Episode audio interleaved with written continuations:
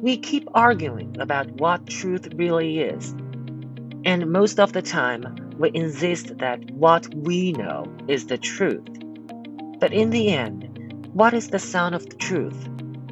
Waves on a beach, the laugh of a child, or perhaps those competing truths the truth of the mind and the truth of the heart.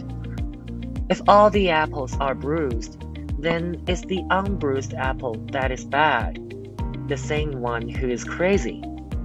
For what is normal is that upon which nine wise people can agree, leaving the tenth to swing from the hangman's rope.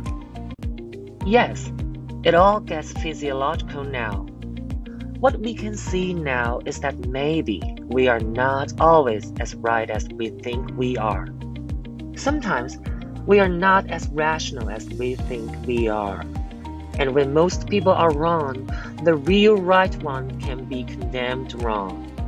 So remember, don't judge that easily, because you may be wrong, even when nearly everybody around thinks the same as you do.